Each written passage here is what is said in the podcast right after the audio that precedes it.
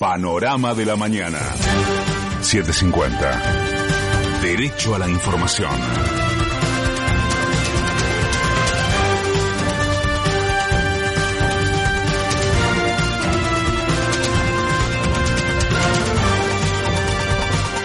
La hora 6, un minuto, el cielo está despejado en Buenos Aires. Humedad 95%, temperatura 16 grados, dos décimas.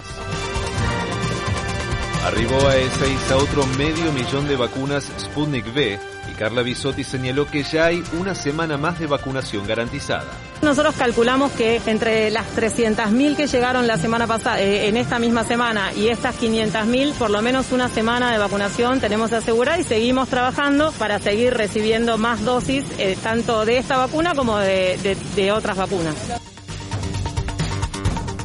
La provincia superó el millón de vacunados y Axel Kisilov confió en alcanzar los dos millones y medio de bonaerenses inmunizados en el corto plazo. Dentro de esa población de riesgo, los primeros que tenemos que vacunar, mayores de 60, mayores de 70, son dos millones y medio. Estamos cerquita, este millón de bonaerenses nos permite a nosotros pensar que en el próximo tiempo, dentro de poco, vamos a tener dos millones y medio de vacunados. La ciudad abre mañana el empadronamiento para vecinos y vecinas mayores de 70 años que quieran vacunarse contra el COVID-19. Durante la última jornada se detectaron 6.401 nuevos contagios y se confirmaron 126 muertes más por coronavirus. El gobierno prepara un decreto acordado con las provincias limítrofes para aumentar los controles en pasos fronterizos y y reordenar el regreso de 27.000 argentinos en el exterior. Alberto Fernández asumió la, presidenta, la presidencia del PJ Nacional, llamó al partido a conservar la unidad y aludió a Mauricio Macri, que participó de un Zoom de Cambiemos desde su cuarto y recién despertado. Divididos permitía que los sinvergüenzas de siempre se hicieran del poder en desmedro de la gente que más necesita. Y en la unidad logramos el triunfo, en la unidad fuimos capaces de enfrentar una tremenda pandemia, en unidad cuidamos la salud de nuestra gente, en unidad estamos vacunando a todos los argentinos y a todas las argentinas, mientras los otros se levantan de la cama, hacen Zoom y nos critican. El Consejo Superior de Guerra destituyó y dictó días de arresto para los responsables militares del hundimiento del Ara San Juan.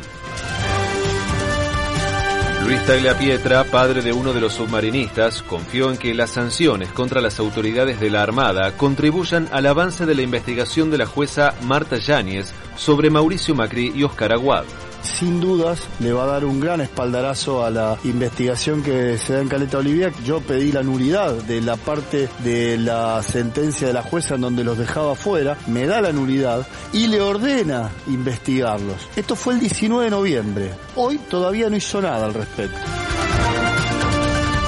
A pedido de un ejecutivo de la empresa Globant, una jueza dictó un amparo contra el cobro del aporte solidario de las grandes fortunas.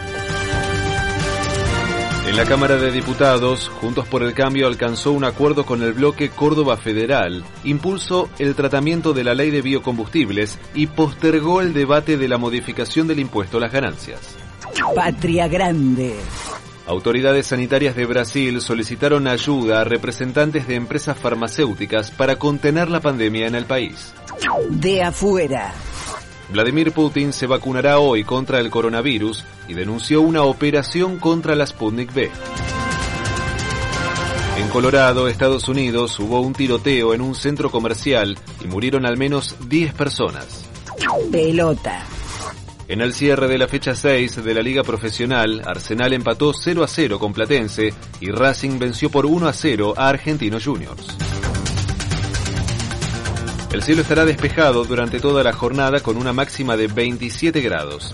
En este momento el cielo está despejado en Buenos Aires. Humedad 95%, temperatura 16 grados 2 décimas. Federico Martín. Panorama de la mañana. 750. Derecho a la información.